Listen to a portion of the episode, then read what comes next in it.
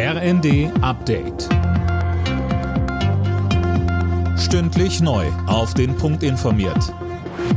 Ich bin Eileen Schallhorn. Guten Abend.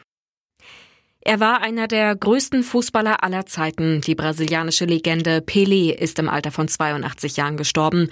Und die ganze Fußballwelt trauert. Philipp Nützig. Ja, der Portugiese Cristiano Ronaldo hat zum Beispiel bei Instagram geschrieben, ein bloßes Lebewohl reiche nicht aus, um den Schmerz auszudrücken, der derzeit die ganze Fußballwelt erfasse.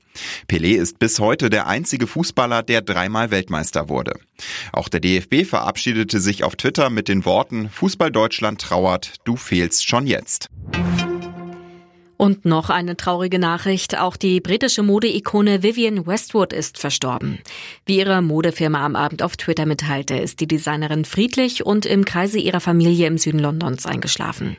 Sie wurde 81 Jahre alt. In den 70er Jahren feierte Westwood erste Erfolge mit ihren exzentrischen Designs.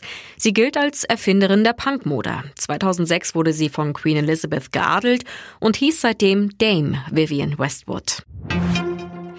Mehr Sport machen, sich gesund ernähren und genau Energie sparen. Neben den Klassikern gehört das einer Umfrage zufolge dieses Jahr mit zu den beliebtesten Neujahrsvorsätzen in Deutschland. Alena Triebold. Laut Meinungsforschungsinstitut YouGov gaben 43 Prozent der Befragten an, dass sie sich fürs neue Jahr vornehmen, weniger Energie zu verbrauchen. Die meisten wollen die Heizung nicht mehr so doll aufdrehen. Hauptmotiv ist für einen Großteil dabei nicht die Energiekrise. Sie wollen durch den neuen Vorsatz vor allem Geld sparen. Der Norweger Halvor Egnar Graneroth hat den Auftakt der Vier-Schanzentournee in Oberstdorf gewonnen.